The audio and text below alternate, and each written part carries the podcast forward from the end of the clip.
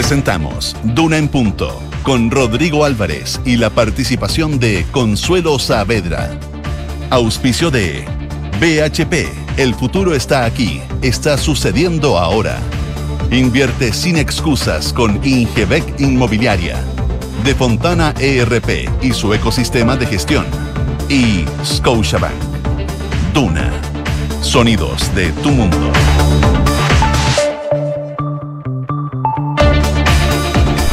7 de la mañana en punto, son las 7 de la mañana en punto. ¿Qué tal? ¿Cómo les va? Le damos la más cordial de las bienvenidas a una nueva edición de Una en Punto que hacemos a través del 89.7 desde la ciudad de Santiago, la capital de este país, en jornada de día lunes, iniciando la segunda semana de este año 2023. Hoy es 9 de enero y un 9 de enero que está cargado de informaciones eh, todo desde muy temprano eh, en el Senado, con eh, saber qué va a pasar con Ángel Valencia, que es el postulante de la moneda para hacerse con el cargo de fiscal nacional.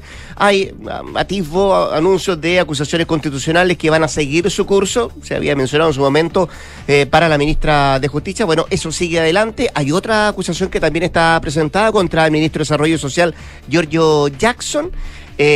Sigue el debate en el Senado respecto a la reforma constitucional que está buscando darle continuidad al proceso constituyente en nuestro país. Ya pasó el Senado, ahora le va a tocar a la Cámara de Diputados y dicen que esta semana es clave para ver si se logra conseguir el cronograma necesario eh, que ha pedido también el Servicio Electoral para llevar adelante todo este proceso. Eso sí, se han eh, anunciado varias indicaciones de parte de aquellos eh, grupos parlamentarios, partidos políticos que no estuvieron en la firma del acuerdo. Bueno, vamos a revisar de eso y más y por cierto todas las reacciones todas las consecuencias también de lo que pasó este fin de semana con la salida de la ministra de Justicia y también con la salida del jefe de gabinete del presidente Gabriel Boric. Josefina Stavrakopoulos, ¿cómo te va?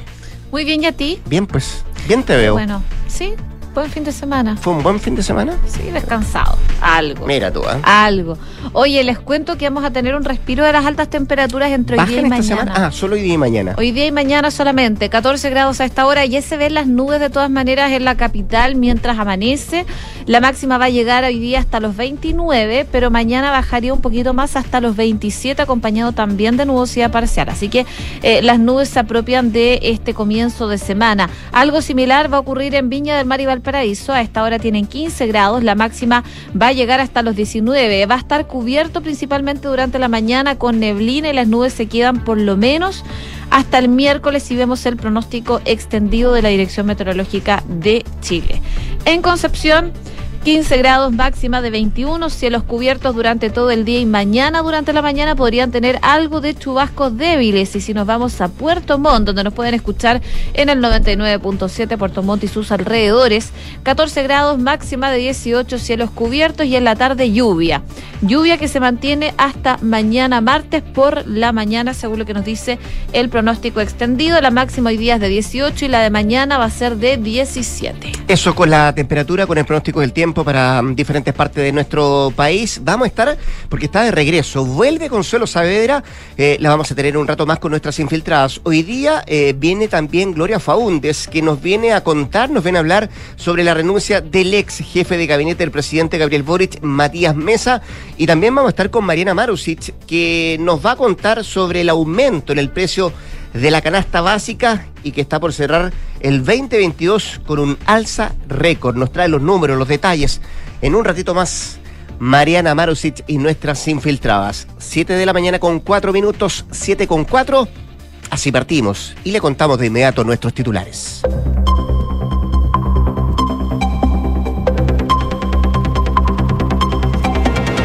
La desaprobación del presidente Gabriel Boric subió nueve puntos y llegó al 70% según la última encuesta Academ. La medición además destaca que el 64% de los consultados está en desacuerdo con los indultos otorgados por el mandatario y un 74% desaprueba el indulto al exfrentista Jorge Mateluna. El Senado votará esta tarde la propuesta del presidente para fiscal nacional, Ángel Valencia, pero antes, a las 11 de la mañana, el abogado va a exponer ante la Comisión de Constitución del Senado. Chile Vamos impulsará igualmente la acusación constitucional en contra de Marcela Ríos, pese a su renuncia al Ministerio de Justicia. El texto que estaría afinando este lunes eh, la oposición tendría dos capítulos, uno referido a los indultos por falta de fundamentos en el otorgamiento de este beneficio y el segundo sería por el traslado de los presos de la macrozona sur. A casi tres meses de su regreso a Chile, Michelle Bachelet retomó su agenda política. La exmandataria se va a reunir hoy día con dirigentes de los partidos liberal y socialista y se prevé que la cita se aborde el tema relacionado al nuevo proceso constituyente. La diputada Carol Cariola aseguró que es una contradicción la postura que ha tenido el ministro de Hacienda, Mario Marcel, en contra de los autopréstamos. La parlamentaria comunista señaló que no entiende los cuestionamientos del jefe de la billetera fiscal, dado a que al mismo tiempo tiene una propuesta similar en la reforma previsional. Un aluvión dejó ocho casas afectadas en los Andes tras las malas condiciones climáticas, por lo que se anunció el cierre del paso a los Libertadores. Desde la unidad de pasos fronterizos se estima que la apertura se podría concretar a eso de las 8 de la mañana. En Noticias del Mundo, Jair Bolsonaro repudió las acusaciones, dice, sin pruebas que le atribuyó el presidente Lula da Silva tras los violentos disturbios de sus adherentes en Brasilia. El exmandatario se expresó por medio de su cuenta de Twitter a la invasión en la sede del Congreso, a la Corte Suprema y al Palacio Presidencial de Plan Alto, asegurando que durante su mandato siempre cumplió con la Constitución, pero hasta el momento hay cerca de 300 detenidos. Taiwán detectó más de 50 aviones de combate y barcos chinos dentro de su zona de defensa. Estos movimientos se produjeron después de que el régimen de Xi Jinping denunció la llegada este lunes de un grupo de políticos alemanes a la isla. Y en noticias del deporte, Bárbara Riveros logró convertirse en la exacampeona del Ironman de Pucón. La triatleta chilena lideró prácticamente toda la carrera en su categoría, completando el circuito en un tiempo de 4 horas 26 minutos y 48 segundos. En varones, el español Antonio Benito López obtuvo el primer lugar con un crono de 3 horas 55 minutos y 13 segundos. 7,6.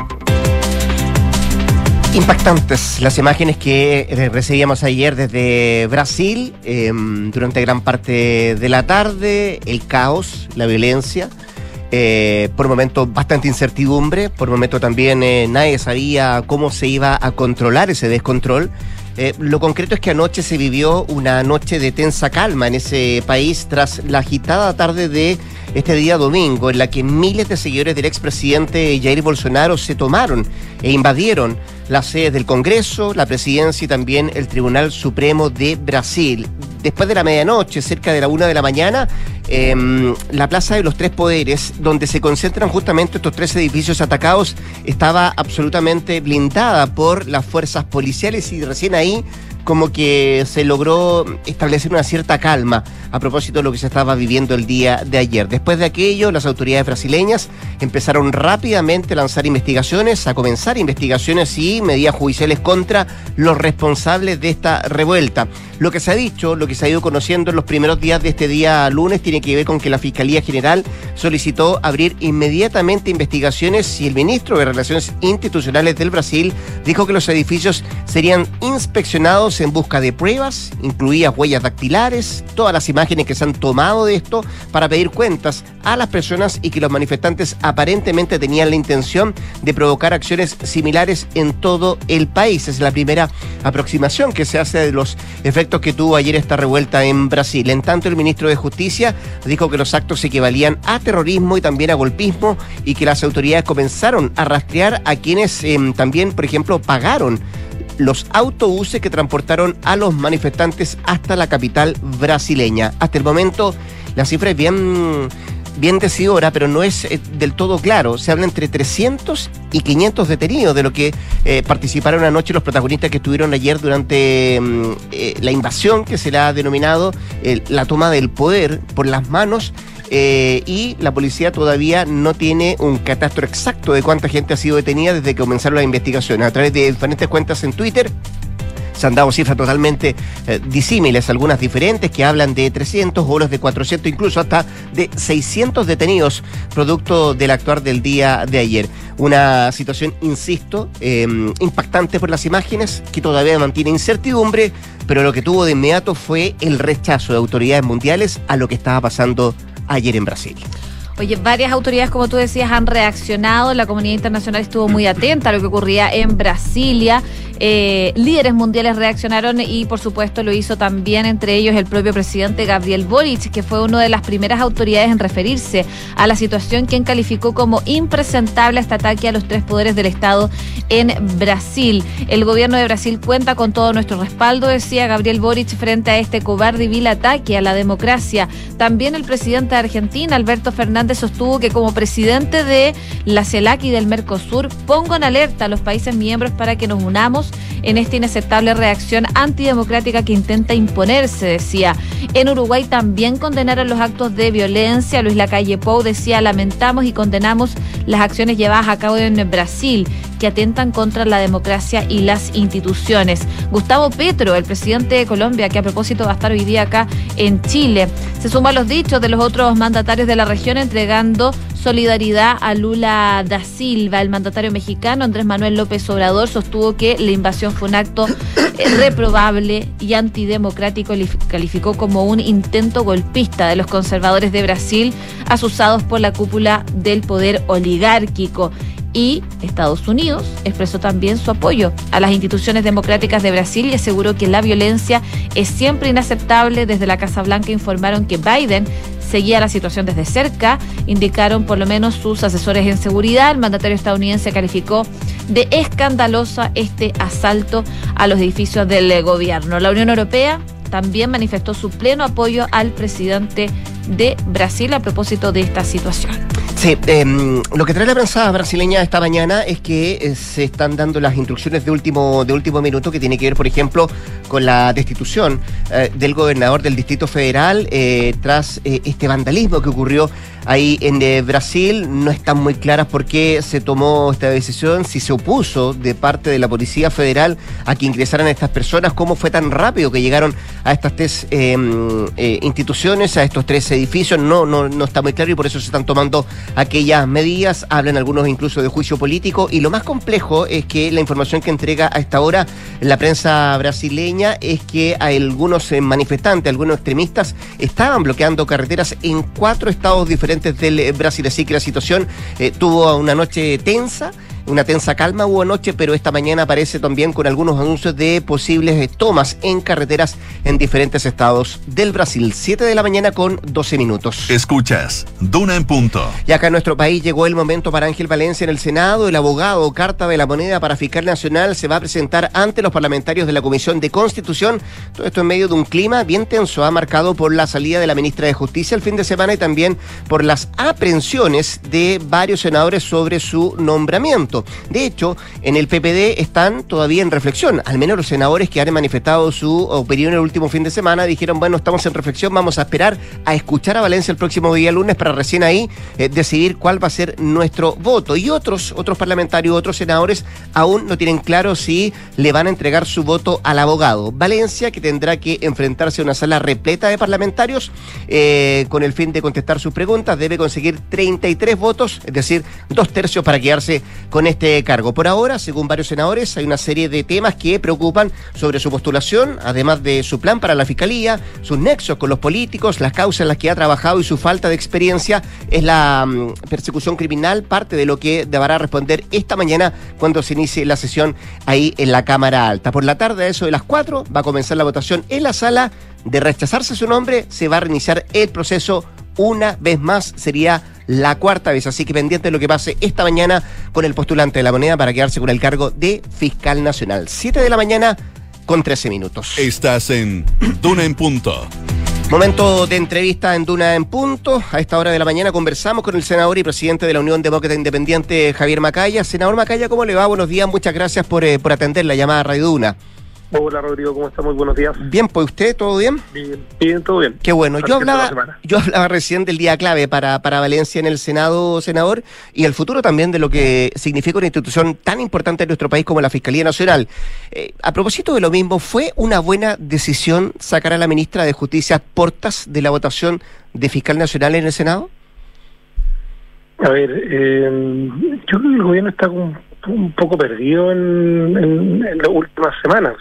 sin, sin, lugar a dudas han sido semanas muy complejas para, para el gobierno y por consiguiente para Chile. O sea, no, no le hace bien al país que el gobierno empiece con eh, esté en este, en este esta vorágine de errores, la situación de los indultos, eh, lo que lo, que se ve hoy día de falta de conducción en un proceso que es tan importante como la designación del fiscal nacional, porque eh, acá por lo menos hasta hasta ahora, hasta esta hora del día lunes, donde tenemos que tomar la definición del fiscal nacional, eh, no hay una contraparte con la cual uno pueda entender de qué manera se está desarrollando, de qué manera se va, se va a ir dando la, la, la, la elección del fiscal nacional. Eh, esperamos que en el transcurso de la mañana al menos, yo no sé si este proceso lo iba a tomar, eh, estaba con licencia médica la ministra de las Expresas, Analia Uriarte. La ministra de Justicia, bueno, obviamente ya no es contraparte, llegó un nuevo ministro, no tenemos la oportunidad todavía de entender tampoco cuáles van a ser sus líneas argumentales hoy día para este tema. Eh, todo el proceso de elección del fiscal nacional durante las últimas dos meses ya que lleva más o menos este proceso, un mes y medio que lleva este proceso, eh, ha sido un camino que se ha recorrido con errores, yo creo, mm. con, errores donde se ha manoseado el proceso, se, se han ventilado situaciones bien lamentables de, algunos de los candidatos. Y eso ha generado, a, mi juicio, harta incerteza, harta incerteza respecto a algo que tiene que tener más certezas que dudas. Es quién va a ser y de qué manera se va a conducir el Ministerio Público, es una institución, como tú lo decías, demasiado importante para la persecución criminal en Chile.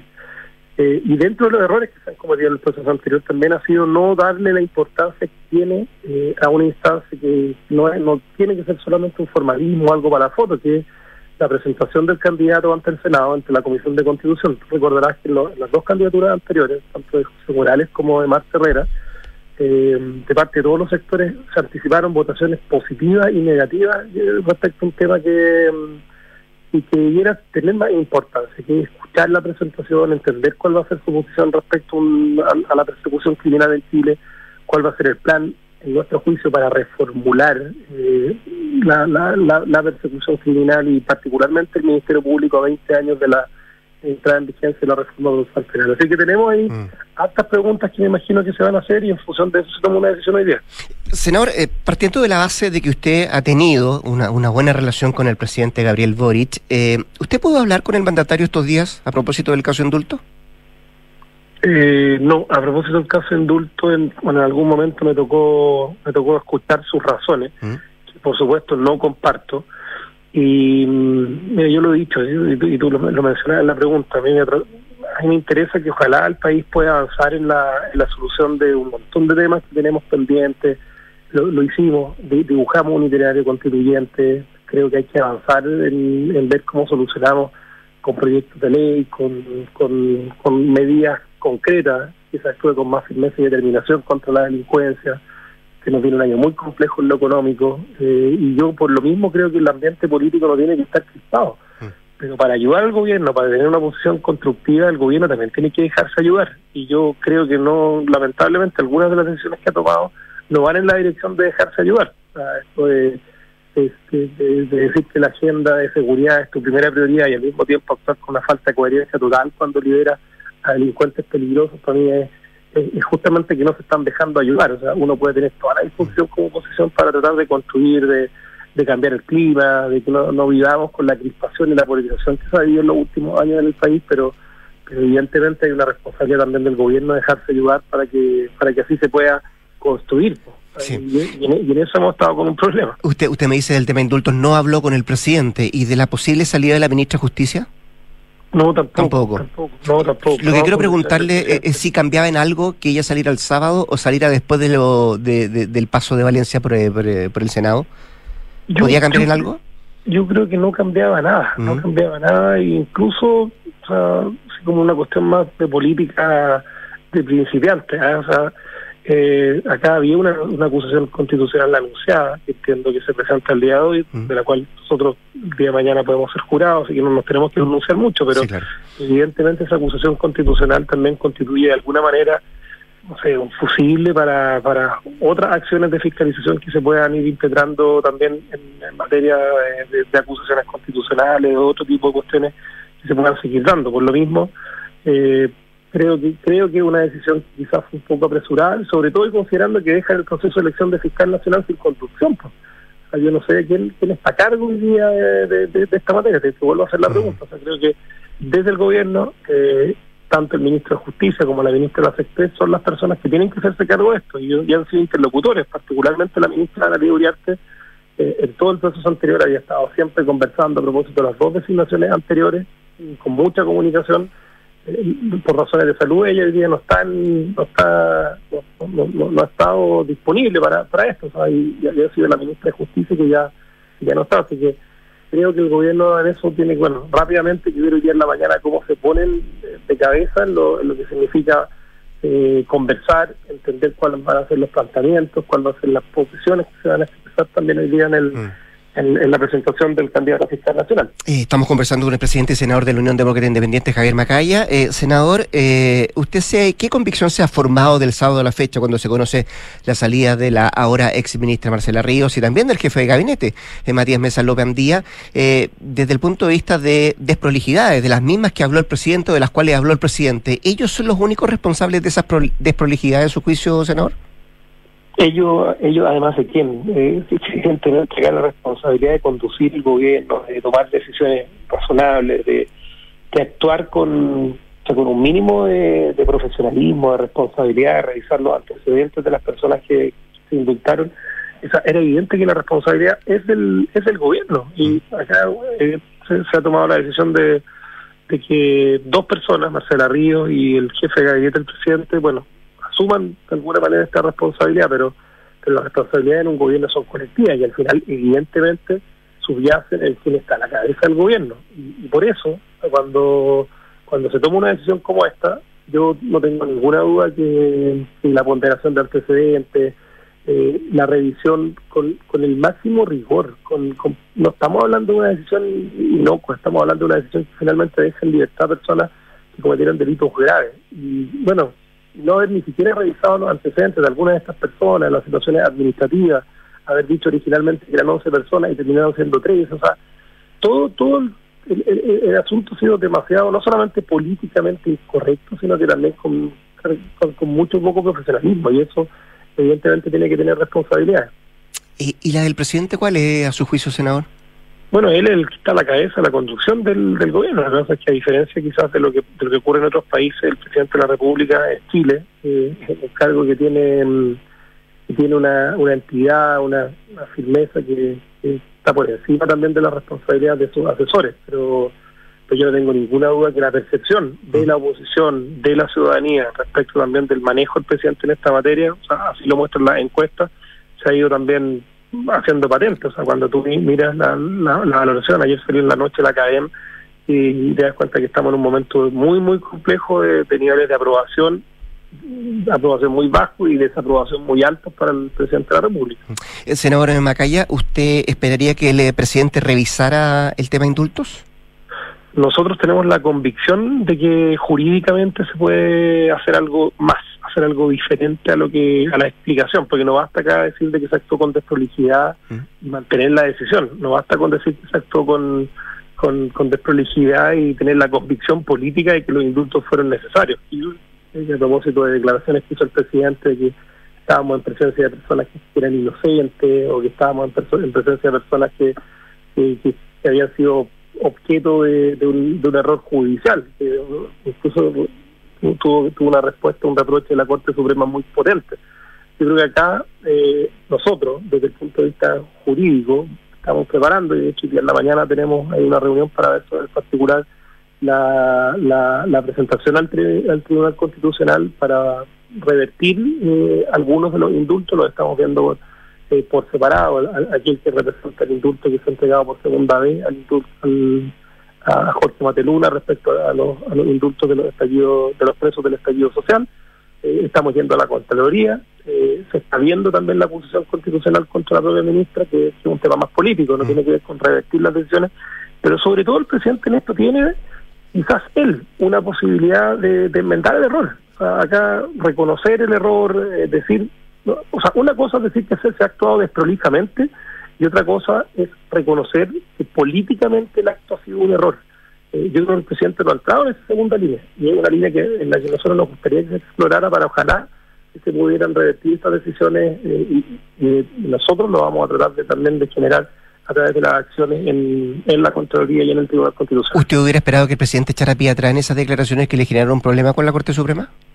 Es que yo hubiese esperado no solamente que el presidente echara pie atrás en las declaraciones, sino que también en la decisión política equivocada que se toma respecto a los indultos. Perfecto. Y la última, a propósito de esto y consecuencias que ha generado, eh, ustedes se bajaron como partido de la mesa de seguridad donde estaba encabezando la ministra Toba. ¿No hay ninguna razón para que la UDI se suba a esa mesa nuevamente, senador? Mira, nosotros, el tema de la seguridad va a ser nuestra primera prioridad en los próximos meses en materia legislativa y tenemos toda la disposición para que el gobierno envíe los proyectos que emanan. Hay buenas ideas y yo quiero decir eso, reconocer el trabajo y el esfuerzo que hizo la ministra Carola Toa de, de recoger temas, de, de, levantar propuestas para, para, para hacerle frente al principal problema que tienen los chilenos hoy día, que es la sensación de inseguridad. Estamos absolutamente dispuestos a votarlo en el Congreso. Lo que, lo que no estamos dispuestos es, es para, estar en una mesa que tenga que ver más con una cuestión cosmética, política, una, mesa para la foto.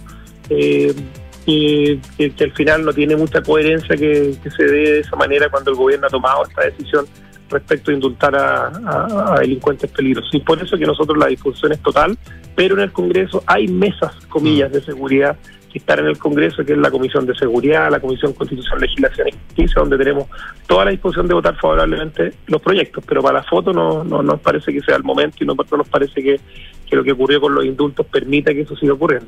El eh, senador y presidente de la UDI, Javier Macalle, conversando esta mañana con Radio Duna. Gracias, senador, que esté muy bien. ¿eh? Gracias, Rodrigo, que te vaya muy bien. Abrazo, igualmente. 7 sí. con uh, 26. En Duna en Punto le tomamos el pulso a la economía. Revisamos indicadores económicos a esta hora de la mañana. La UF 35.212 pesos. El dólar 841 cerró a la baja. Veremos cómo se mueva el día de hoy. El euro 898 también en números rojos. El IPSA 5.136 puntos al alza. Y el cobre 4 dólares la libra. Miramos la prensa económica que trae pulso. Canasta básica se encamina a cerrar 2022 con alza anual récord, pese a menor IPC de diciembre. Más detalle en un ratito más con nuestra infiltrada Mariana Marusi. También destaca pulso hoy día. Costos de transporte marítimo vuelven a niveles de septiembre del 2020. Y el diario financiero que destaca: Empresas Lipigas reafirma estrategia de crecimiento y ritmo de inversiones para este 2023. Oye, y un día como hoy, pero de 1976, Queen llegó a lo más alto de los rankings musicales de Gran Bretaña con un clásico, el que estamos escuchando, Demian Rhapsody. El sencillo forma parte de un álbum que se llama A Night at the Opera y llegaría a vender más de un millón de copias en solo un mes. Alcanzaría nuevamente el primer puesto en 1991 tras la muerte de Freddie Mercury y ser un éxito en el cine con la biopic de Mercury, que lleva su mismo nombre. Así que con Queen. Yo me despido unos minutos, pero vuelvo a las 8 para contarles más información. Pasa, pasa, pasa el tiempo y esta canción sigue siendo extraordinaria. Eh, no te vayas todavía. Invierte sin excusas con Ingebec Inmobiliaria Josefina. Ahora te ayudan a comprar un departamento en verde con entrega inmediata, pagando el pie hasta en 48 cuotas sin intereses. Descubre este y más beneficios en ingebecinmobiliaria.cl. Pausa. Volvemos con más acá en Duran.ks, el 897. Me di cuenta de que debíamos hacer un cambio en la gestión de personas y comencé a pensar, pero pensar en digital. Fue ahí cuando encontré Senda de, de Fontana y conecté todos los procesos del capital humano. ¿Y tú? ¿Qué esperas para pensar en digital?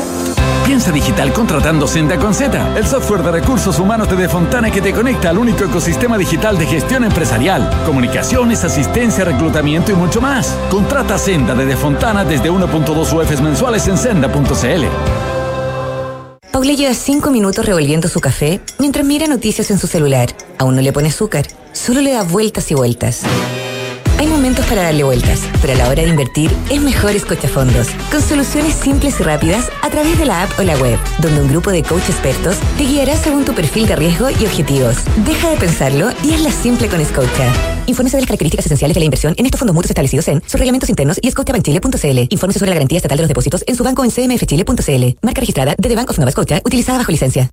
Tras finalizar su proceso de reacreditación institucional, Universidad Andrés Bello fue calificada por la Comisión Nacional de Acreditación en nivel de excelencia. El organismo otorgó a UNAV una acreditación por seis años en todas las áreas evaluadas. Un importante reconocimiento a la calidad de la formación y del compromiso de toda su comunidad con aportar desde las distintas disciplinas al bienestar de sus estudiantes y a la construcción de un mejor país. Universidad Andrés Bello. Calidad, compromiso, orgullo.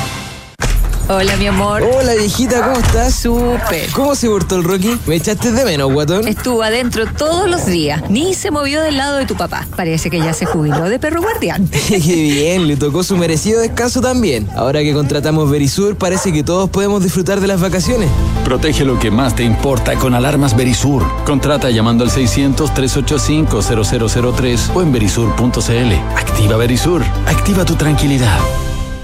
Esto es Duna en Punto con Rodrigo Álvarez. 7 de la mañana con 30 minutos, seguimos acá en la 89.7 haciendo Duna en punto. Cambiamos radicalmente de tema y este tema de verdad que interesa, que importa, eh, tiene que ver con la educación en nuestro país. Eh, a propósito de que se ha mm, llevado adelante la prueba PAES, eh, los resultados por parte de los estudiantes. Bueno, queremos hablar de este tema con la directora del Departamento de Evaluación, Medición y Registro Educacional, el llamado DEMRE, Leonor Varas, a quien saludamos de inmediato. Leonor, ¿cómo le va? Muy buenos días. Muchas gracias por atender la llamada Radio Duna. Buenos días, Rodrigo. Muy bien, gracias. ¿Y usted? Todo bien por acá. Oiga, se entregaron los resultados, ya los estudiantes postularon y están eh, a la espera de em, los resultados del próximo día 17 de enero, si no me equivoco, van a estar los resultados si es que em, la gente pudo, estos estudiantes pudieron ir a la, a la universidad o matricularse en alguna universidad del eh, país. Eh, hasta ahora usted, el DEMRE, ¿qué, ¿qué balance hace de este proceso, Leonor? Nosotros estamos muy conformes, estamos realmente contentos. Ha sido realmente un hito histórico. Por fin tenemos las pruebas que queríamos, que se decidieron a comienzos de octubre del 2019. Se hizo una agenda de cambios que tomó dos años implementar porque tenía que ser pausada y ha sido un éxito. Realmente estamos muy contentos. Eh, eh, esa es una parte de la, de la historia de la paz, eh, Leonor. La otra tiene que ver con eh, este comunicado que además sacaron ustedes respecto a esta publicación de ranking de colegios, los 100 mejores, quienes están dentro, qué sé yo. Lo que quiero preguntarle, Leonor, es ¿sirve o no la PAES para medir la calidad de educación de un establecimiento educacional de un colegio? No, no sirve. Para eso es el CIMSE. ¿Mm? son pruebas que se construyen de manera totalmente distinta. Esto solo sirve para ordenar a los postulantes que quieren ingresar a la universidad de una manera con un indicador que permita asegurar que el que queda, el que está en una posición más adelante en estos puntajes, tiene una mayor probabilidad de que le vaya bien en la universidad. Eso es todo. Sí, y, cuál es la herramienta que pueden tener los colegios? Usted me dice, claro, el CIMSE que también fue suspendido, pero, pero ¿cómo los colegios podrían eh, demostrar que están haciendo bien las cosas, Leonor, eh, si no es con los resultados de una prueba de selección universitaria? Con una prueba SIMSE, con una prueba SIMSE. Incluso, mire, la educación es bastante más complejo que las materias que uno puede medir en una eh, evaluación estandarizada. Aún así, el SIMSE sí se construye de una manera que permite responder a esa pregunta, no la prueba, no esta prueba de selección que es para ordenar postulantes. De hecho, ni siquiera todos la rinden. El SIMSE, en cambio, evalúa el colegio. Por ejemplo, cuando uno quiere evaluar la calidad de un colegio, más bien la calidad en la enseñanza de ciertas materias. Entonces, por ejemplo, en matemáticas, uno no le pregunta a un mismo alumno todo, porque sería demasiado largo. En cambio, en el CIMSE se puede preguntar a algunos alumnos una parte de la materia, a algunos otra parte, y ahí uno tiene una información de cómo lo hace el colegio o el curso. Y en la prueba no, le preguntamos a todos los estudiantes algunas materias menos que lo que se pregunta en el CIMSE y que y con con un énfasis en las habilidades que sabemos que son predictoras del éxito en la universidad. Ya, dicho lo anterior, Leonor, estamos conversando con Leonor Vara, la directora del DERMRE. Usted me decía que la BAE no sirve para medir la calidad de educación de un colegio. Dicho eso, eh, ¿cómo explica usted eh, o cómo podemos eh, entrarle a un, a un tema que, que, que, que inquieta, que, que preocupa y que me voy a valer, insisto, del ranking solamente para plantearle la pregunta? Ya dicho lo anterior de que usted me dice que la BAE no sirve para medir la calidad de educación de un establecimiento, pero que en ese ranking que se publicó, dentro de los 100 mejores, existan solamente tres colegios municipales. ¿Qué nos dice Leonor? Mire, cuando uno quiere comparar ¿Mm? Colegios de distintas dependencias, en Chile tenemos una gran segregación de la educación. Si uno quisiera comparar de manera más justa, lo que tiene que hacer, y en el CIMSE se hace de hecho, es comparar colegios que atienden a población que tiene un nivel socioeconómico similar. Entonces, si uno compara, por ejemplo, ahí colegios particulares subvencionados con colegios municipales ¿Mm? que atienden estudiantes que provienen de familias de, de un mismo rango de nivel socioeconómico, uno se encuentra que no hay tales diferencias. De hecho, en estas brechas que nosotros mostramos, la diferencia entre colegios particulares subvencionados y municipales es mínima es despreciable o pequeña. La gran diferencia viene con los colegios particulares pagados, pero ahí hay condiciones materiales muy distintas, tanto de capital cultural de las familias mm. como, por ejemplo, estos años de pandemia, además, fueron, sabemos que la pandemia no nos afectó a todos por igual. Ricos y pobres tuvimos distinto acceso a la educación a distancia. Y esto ya lleva tres años de currículum priorizado, que no mm. se ha podido pasar todo lo que sale en, en el currículum chileno. Entonces, entonces, realmente para hacer comparaciones justas hay que considerar condiciones de contexto, como el nivel socioeconómico de la familia y como, por ejemplo, ahora estos años que hemos tenido dificultades para alcanzar los aprendizajes que se requieren. Y ese es un tema serio, entonces es malo confundirlo con, mm. con, la prueba. Ya, dejando de lado eso, eh, Leonor, porque me, queda súper claro que la PAE no sirve para medir la calidad de la educación de un establecimiento ni tampoco para hacer comparaciones como, como se, se pretende hacer. Eh, sí, me imagino que usted comparte que hay un deterioro de la educación pública. ¿Cómo salir de ahí, Leonor? Yo no sé si hay un deterioro de la educación pública realmente, porque si comparamos colegios particulares subvencionados y municipales, no encontramos esas diferencias. Entonces, no, no es que la educación pública lo esté haciendo mal. Después, cuando se compara colegios que antes hacían selección y ahora no hacen, también hay una diferencia que hay que tomar en mm. cuenta cuando se compara históricamente. Ya, pero cuando se, cuando se compara con, consigo mismo, veámoslo así, cuando vemos liceos emblemáticos, colegios emblemáticos que, que no están teniendo los resultados que se esperaban, eh, ¿cómo, ¿cómo se hace esa evaluación entonces, Leonor? Eso también tiene que ver con que antes se seleccionaba y ahora no se selecciona. Entonces, mire, yo creo que el problema es que es algo tan serio de lo que estamos hablando que hay que tratar de no usar herramientas que nos sirven o hacer comparaciones que no consideran todo lo que hay que considerar. Como es serio, hay que hacerlo con cuidado, hay que ser riguroso. ¿Y, y, para eso, eh, cuál es el camino a su juicio? Yo creo que tiene que ver con la Agencia de la Calidad, con el CIMSE, con, con ese tipo de instituciones que están destinadas a a preocuparse de ese tema. No se le puede pedir a esta prueba, a esta prueba no se le puede pedir que evalúe los colegios, ni se le puede pedir que, que entregue un resultado sobre la calidad de la educación, no se le puede pedir eso porque está hecho para otra cosa. Y es muy delicado. Cuando yo veo las críticas al CIMSE, las críticas al CIMSE todas están enfocadas en el uso que se hace de esos resultados, cuando se lo usa para la política de rendición de cuentas, premiar o castigar profesores o colegios, esa es toda la crítica. Y entonces es peligroso que uno basado en ese problema derribe un sistema que ha costado mucho implementar. Es una capacidad que se ha instalado que hay que cuidarla, la capacidad de evaluar la calidad de la educación en Chile, en los colegios. Entonces, eh, hay que ser cuidadoso con los con los usos, no solamente tener buenas pruebas, sino que usarlas con cuidado, usarlas criteriosamente. Y en este caso, Leonor, esta herramienta que tenemos, la PAES, eh, que es la primera vez que se que se que se, se, hace, por cierto. Eh, ¿Usted cree que todavía le queda mucho por delante, digo, para para sacar una conclusión de cómo estuvo eh, esta prueba para estos estudiantes de, esta generación? ¿No? Nosotros tenemos una evaluación estupenda, o sea, nosotros pensábamos que producto del el efecto desigual que tuvo la pandemia en la sociedad chilena y en particular en la educación, y de la educación sabemos que tuvo efectos importantes, pensamos que se iban a expandir las, las brechas, que iban a explotar las brechas, y no ocurrió así, entonces eso ya es una buena noticia, pero además es una prueba de, de una calidad mucho mayor, es mucho más precisa, tenemos por fin dos pruebas de matemáticas, que es una recomendación del año 2005 de una auditoría internacional y que se repitió con auditorías más recientes, con un comité de expertas. El comité de expertas que había nombrado Cruz en diciembre del 2018 dijo que era urgente dividir la prueba de matemática en dos. Por fin lo tenemos y tenemos evaluaciones más precisas. Mire, una super noticia y que no se tocó prácticamente es que gracias a estos cambios en las pruebas y en el sistema de postulación, las reglas de postulación, tenemos un 35% más de personas que podían postular que lo que tuvimos en años anteriores. Es enorme. Son casi 60 mil, 57 mil personas no es una cifra baja, ¿eh?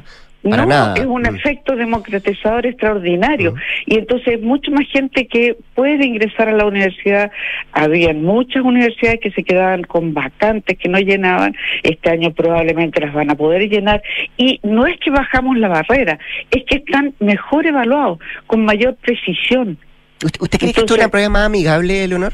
Para los estudiantes? Claro que lo es, claro que lo es. Yo recibí varias, además, mire, hemos avanzado en transparencia, publicamos las pruebas recién rendidas, a la hora, a las dos horas, estaban en internet la prueba que se había rendido. Entonces, eso sirve también a los colegios, a los profesores, etcétera. Son muchos, muchos avances que son eh, distintos, de distinta naturaleza, pero que todos son para mejor. Y por supuesto que hay que avanzar, o sea, la mejora continua es imprescindible y nosotros tenemos unos proyectos muy bonitos para ver cómo establecer niveles de desempeño con el cambio de la metodología de cálculo puntaje, eso se puede hacer. Y se va a poder decir, mire, todo este conjunto de personas está preparado para entrar a tales tipos de carrera y entonces se pueden hacer cuotas, se pueden se puede hacer un ingreso que te use más criterio y menos numerología, no solo un puntaje, sino que criterio. Estas son las características de las personas que pueden ingresar y usted puede ordenarlas como quiere después. O sea, hay mucho que avanzar pero este paso es realmente histórico el que dimos. Muy bien, pues vamos a ver cómo sigue el proceso para adelante. Yo decía el 17 de enero dan los resultados de las universidades para, quienes, para aquellos estudiantes que quieran ahí. Leonor Vara, la directora del DEMRE, muchas gracias por conversar con nosotros en Duna. Que esté muy bien, ¿ah?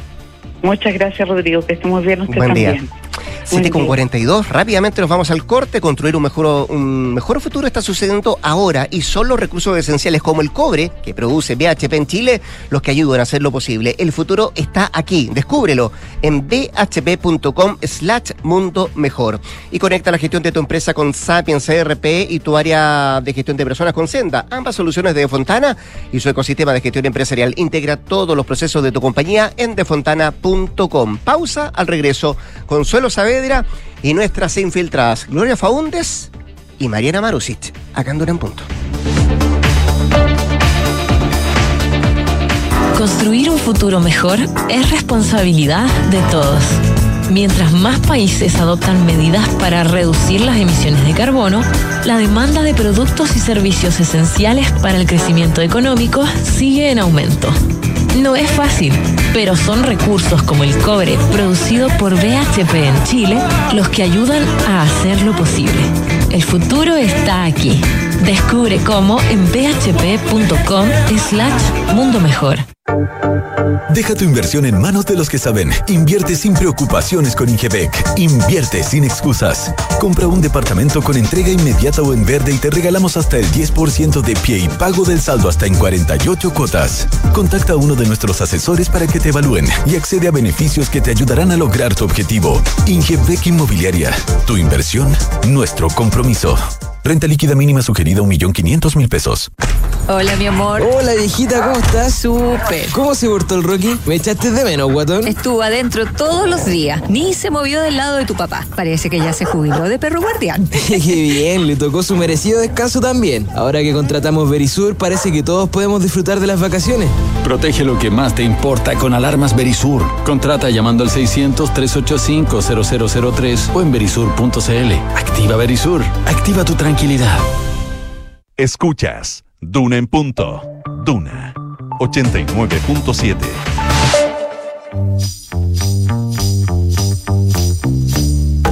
Son los infiltrados en Duna en punto. 7 de la mañana, 43 minutos. Consuelo Saavedra, ¿cómo estás tú? Buenos días, bienvenida. Hola, buenos días, ¿cómo estás Tanto tanto tiempo? tiempo, sí. Uh. ¿Te cansaste? ¿Lo pasaste bien? Sí, qué rico Qué bueno, qué bueno. Me alegro, me es que alegro. ya se acabaron. Siempre todo tiene un final, ¿no? Así es. Oye, te presento a nuestra infiltrada, Gloria Faúndes y Mariana Marusic, en esta jornada de día lunes. ¿Cómo les va? A Ambas, buen día. ¿Cómo están? Muy buen día. Muy bien. Sí. Buen inicio de semana. Buen inicio de semana. Parece que no terminó la semana pasada, Gloria. No, como eterna, ¿no? Como larga. Sí, porque, y, y hablemos de, de otro personero, porque si bien es súper vistosa la salida de la ministra de Justicia, evidentemente la, la caída de un ministro, eh, particularmente en, en poco tiempo, completó Mm. apenas 10 meses a su cargo, siempre... eh, evidentemente políticamente llama la atención y para la opinión pública también. Probablemente, no probablemente, casi 100% seguro eh, el desgarro que significó para el presidente eh, que en este capítulo también tuviera que rescindir eh, su confianza en su jefe de gabinete, Matías Mesa Lopeandia, me parece que es muchísimo más significativo para el mandatario en lo que significa sus labores más diarias ¿no? y estratégicas. Uno no, eh, un jefe de gabinete eh, se suele, bueno, físicamente, incluso físicamente en la última oficina, en la oficina más cercana a la que está el presidente, es decir, es el último flanco que tú tienes que sortear para llegar a él y también es la primera línea en caso de que te quieras comunicar con él, aunque evidentemente este presidente en particular, Gabriel Boric, eh, es bueno para el WhatsApp Mm. y para el Signal y para todas esas aplicaciones, entonces eh, probablemente el acceso es un tema que es más relajado eh, sobre otros mandatarios. Pero evidentemente el jefe de gabinete es probablemente de los tres o cuatro eh, personas que comparten el día a día real del mandatario. Y este jefe eh, de gabinete en particular además tenía una característica muy marcada, creo yo, que también oficiaba en una suerte de mentor del presidente. Fue, a él lo conoció en la Escuela de Derecho de la Universidad de Chile, donde Matías Mesa era ya un dirigente destacado del autonomismo, que fue el movimiento en el que comenzó a militar el mandatario. Eh, incluso, eh, y después Boric fue eh, presidente también de ese centro de alumnos. Es decir, hay una anécdota siempre de que Boric quedó muy encantado cuando un día en los patios ve arriba de una mesa a, a mesa, a mesa, eh, haciendo una locución política y ahí él como que engancha con este discurso autonomista. Es decir, hay, un, hay una complicidad que siempre todo el mundo destacó en términos más intelectuales, ¿no? Ahora, claro, al parecer Matías Mesa era como el hemisferio izquierdo del mandatario, porque efectivamente él tenía posiciones bien arraigadas en temas de derechos humanos particularmente, en temas de la Araucanía también. Eh, y siempre se le ha criticado su escasa conocimiento del mundo del el socialismo democrático, ¿no? que ahora que irrumpe en Palacio, así como pateando la puerta hace un par de meses, y ahí tenía poca conexión, la verdad. ¿Qué, qué pasó? Además, eh, Mesa, evidentemente, em- eh, militante del partido del presidente de Convergencia Social, que, que fue el partido que tuvo la racia el fin de semana, ¿no? Porque además la ministra también eh, eh, cae en esta pasada. Ahora, ma- eh, el jefe de gabinete y la ministra también tenían una relación personal Mm. en este gobierno, donde al parecer las relaciones oficiosas son tan importantes, ¿no? Casi incluso más que las que se producen dentro y formalmente en Palacio. Ahí también había una relación eh, de amistad. eh, que también solía eh, influir, por cierto, en el tema de las decisiones de gobierno. ¿Qué se le cobra? Gloria, Dígame. Eh, sí, ¿qué, qué, ¿qué es lo que se le cobra? A- o sea, ¿cuál es exactamente el rol que él cumple, si se ha podido establecer en, en, el asunto de los indultos o en lo, en lo que el presidente describió como la desprolijidad de los indultos. Sí, él tuvo un rol muy, muy central, incluso en Palacio se le atribuye un rol incluso más protagónico que el que tuvo la propia ministra de Justicia, que en este caso más bien pimponió con él. Él estuvo directamente a cargo de la selección y la administración comunicacional de todo lo que fue este episodio fallido, donde uno escarba un poquito más y encuentra de nuevo un, un problema, ¿no? En términos de la selección, eh, hay un dato que se ha relevado poco, creo yo, que tiene que ver con que toda la gente que estaba vinculada al estallido social y que tiene condena, porque acuérdense que ustedes, acuérdense que tiene que haber una condena para poder ser objeto de indulto, todo condenado en el marco del estallido social fue indultado. Es decir, los que no están indultados están en prisión preventiva, no ha terminado su proceso, pero es decir, eso era un tema muy importante para Mesa. Se sabe eh, poco también que Mesa eh, durante todos los últimos meses eh, fue el que más em, presionó por el cumplimiento de esta promesa de campaña, que evidentemente era una promesa de campaña del presidente Boric, nadie se puede llevar a sorpresa respecto de eso, pero el gobierno había optado por una vía alternativa, ¿no? que era la vía a través del Congreso. Cuando eso no se puede producir, y es evidente que ya no se van a producir porque no están los votos mm. para que se produzca una, una ley en ese término, el presidente decide dar a conocer eh, su decisión de indulto. ¿Qué pasó acá? Evidentemente este es un episodio que todavía eh, yo creo que después va a haber que mirar con más perspectiva, pero lo que parece eh, coherente, dada la reacción del presidente y su molestia muy profunda con este episodio, es que él no tuvo a la vista todos los antecedentes respecto del indulto. Hay un tema que es mm. técnico respecto de que el indulto tú lo haces por un caso y por lo tanto tú estás a la vista y tienes que cumplir ciertos requisitos respecto de un caso en particular pero es evidente que toda persona también tiene un contexto y todo una historia, lo, historia todos los antecedentes que ya acá era un prontuario que la mm. verdad es demasiado difícil de explicar en términos de opinión pública respecto de que los delitos del estallido tienen una connotación y es toda una discusión eminentemente política y no de carácter mm. eh, delictual, evidentemente ese discurso queda totalmente hecho trizas mm. cuando eh, los prontuarios salen a la luz, ¿no? Y eso es lo que... Y en el caso, y en el caso de, de, las dos personas, de eh, Montenegro y, que, y Castillo, sobre todo de, de Castillo, ¿verdad? Em, eh, ¿Sabemos si es que existía una instrucción expresa o, si se había discutido expresamente que eh, las personas no podían tener otros delitos en, en su historial que no estuvieran vinculados directamente con, con el estallido o vamos a tener que descubrir si eso existió o no y, y, quién cambió la lista o si se engañó al presidente o si se pasó por sobre justicia o, al revés. Es eso lo que habría eh, finalmente que, entender, ¿verdad? Sí, yo, yo eh, más bien me he hecho la convicción de que había un cierto implícito en Palacio que no se pudiera indultar a personas que tenían eh, más bien eh, historiales distintos respecto eh, particularmente del estallido o previos al estallido. Em, me he hecho la convicción de eso porque me parece que si hubiese sido una situación explícita, ya no me explico el error, digamos, porque hay errores y horrores, y, y, acá si hubiese habido una, y no me veo ni a la ministra de Justicia, tampoco al jefe de gabinete, intentando engañar al presidente mm. de, de, una manera tan gruesa. Me da la impresión más bien que aquí hubo un tema de criterio, más que de mm. interés por esconder información. Eh, y lo que se hizo fue eh, ver estos casos donde las personas habían tenido, digamos, su última actuación y que estaban vinculadas al estallido social. Mm. Y también posiciones divergentes pareciera ser entre justicia y, eh, a eso iba, y el jefe de gabinete, ¿verdad? A eso iba, que, que, que sí hubo un tema eh, con Castillo en particular en el Ministerio de Justicia, quisieron ver una nota de alerta respecto de el prontuario de este joven y que al final igual pasó el filtro y eso es lo que explica en rigor la caída del jefe de gabinete, creo yo. Mm. Así que eh, es difícil, todavía no hay jefe de gabinete, eh, mm. es un puesto que como les digo no es nada de fácil de mm. resolver porque suelen, eh, de partida una persona que debe ser de mucha confianza con el Mm. mandatario y debe tener una relación ahí bien fluida porque es parte de su día a día, Mm. eh, eh, que le maneja la agenda, eh, cuando los jefes de gabinete eh, tienen más poder e influencia, su opinión es muy, participa el comité político, digamos, eh, acuérdense que en alguna época se hablaba también de como casi que era otro ministro el que estaba sentado en la mesa. Eh, así que se supone que entiendo que hay varios nombres sobre la mesa. eh, no me gusta la rumorología, así que no no no voy a comentar en, en este caso.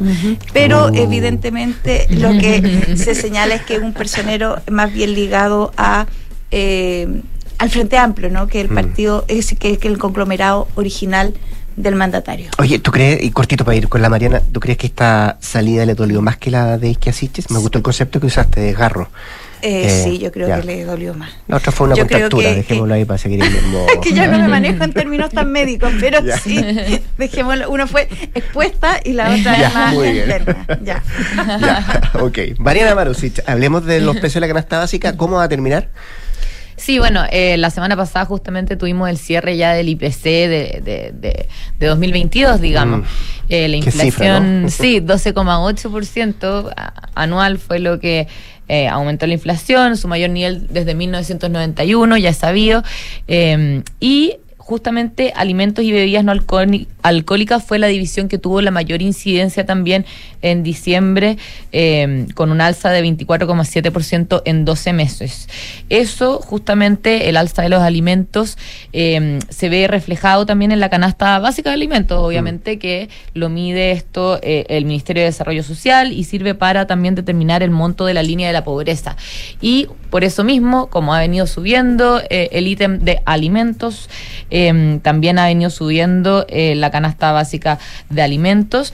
Y según cálculos de Clapes UC, en diciembre el alza podría ser de entre 0,8 y 1,3%, centrado en 1%, y eso significaría también que en términos anuales eh, ya se superó el 27% que había notado en noviembre y podría estar entre un marcando un alza anual de entre 27,6 y 28,2%. Eso es muy, muy impresionante. Es muy impresionante que en un año eh, efectivamente suba tanto eh, el ítem, o sea, la canasta de alimentos. Sería la mayor alza anual de la que hay registro, de hecho, eh, para la canasta básica y implicaría terminar más o menos diciembre con eh, un valor de canasta básica de 64.252 pesos. Ahora, esto debería empezar a desacelerarse. Eh, En el mundo se ha visto una baja del precio del transporte marítimo, una baja del precio de los alimentos y de los fertilizantes y eso debería influir de ahora en adelante si es que no se producen shocks a nivel mundial eh, debería influir para que se empiece a, desacel- a desacelerar justamente eh, estos fuertes incrementos que ha registrado la canasta básica. eh, y eh, para la inflación también a nivel local de 2023 también se espera que se vaya desacelerando. Recordemos que, bueno, debería empezar a ceder ya desde ahora la, la inflación y en abril o en el segundo trimestre al menos llegar a un dígito, eso es lo que esperan al menos los economistas, y a fin de año esperan los economistas que termine entre 4 y 5%, pese a que el IPOM, el informe de política monetaria del Banco Central, espera terminar más o menos entre 6 la inflación a fin de año. Eh, la verdad es que, bueno, eh, el, el pic de inflación ya lo alcanzamos en agosto del año pasado, con un 14,1%, fue lo más alto del año. Y bueno, cerramos, como les decía, en 12,8%. Eh, eh, ahora, para, para que esto se mantenga, o sea, digamos, para que se siga desacelerando la, la- la inflación y podamos llegar a estos niveles que estiman los economistas, no debe haber más retiros, no debe haber mayor, o sea, Ni un- un- autopréstamo. ni autopréstamo Claro, ahí está toda la encubierto. discusión de, del Sí. autopréstamo, de lo que hablaba ayer el, el ministro Marcel, ¿verdad? En Estado Sí, Nacional. efectivamente. Y el gasto público también debe seguir siendo controlado, que eso es algo que han destacado bastante los economistas de todos los sectores, de cómo el, el gobierno, el presupuesto fiscal y todo, han, han, han, han- lo han hecho bien, digamos. Ahora, el tema es que no he escuchado a ningún economista o experto que esté em, con la proyección que hace el central para la inflación de este año. Ah, para fin Sí. de año el 3,6%, sí. Muy por Eh, sobre eso, dicen muchos, Sí, sí. o sea, están más entre el 4 y el 5%. Eh, la verdad es que ellos ven que debería frenarse incluso más el crecimiento o tener, o, o quizá incluso subir, no sé, la tasa, cosa que es rara y difícil porque el central no lo ve, eh, como para que se llegue al 3,6%. Eh, puede haber factores que lleven a que la inflación termine en 3,6, pero lo ven difícil, la verdad. Entonces, ellos estiman, al menos los economistas, que debería estar más cercano al 4,5, inc- o al- entre 4% y 5%, incluso hay algunos que lo ven un poco superior al 5, pero levemente. Eh, pero de todas maneras, y sin duda, al menos todos ven que la inflación sí debería ir desacelerándose. Va a ser importante también a nivel mundial los riesgos eh, externos que presionen los precios de la energía y los costos de producción eh, a nivel mundial. Eso ya es muy internacional. Y, y el IPC global, obviamente, eh, también va a influir sobre, eh, eh, sobre la inflación local, eh, además del crecimiento que se observe a nivel mundial también. Pero al menos sí deberíamos tener mejores noticias en cuanto a IPC ya durante este año, por suerte, después de un año que fue bastante duro, eh, la verdad, en cuanto a la ¿Y, alza de y precios. Brasil y lo que está pasando en Brasil Mm. tiene coletazo económico para acá o Mira, son siempre. separados? como No, pero siempre lo que pasa en Brasil un poco afecta a la región en, ter- en términos de, de que siempre se dice en los mercados al menos de que, eh, por ejemplo, en, en cuanto a acciones, inversiones, eh, de lo que llega a Brasil, algo le chorrea a Chile, por ejemplo. Entonces, si llega menos, menos inversiones, también va a llegar menos acá. Hay que ver eso. eh, El eh, efecto, El el efecto claro. hay- ahora cuando habla la bolsa vamos a ver probablemente cómo está el Bovespa y, y todo ese tipo de cosas, pero pero en términos inflacionarios no debería afectar mucho si en, en ese ámbito al menos. por Vamos a ver cómo abren los mercados hoy día y ver Sí. los efectos, entre otras cosas. el tipo de cambio también. Gracias Mariana, gracias Gloria, que, estén muy bien y que tengan un lindo inicio de semana. días. Gracias Chao, Consuelo. Consuelo. Se viene Chao. Hablemos en Off. Antes, actualización de informaciones con Josefina Stavrakopoulos, saca el 89.7. Quédese en Duna. Buen día.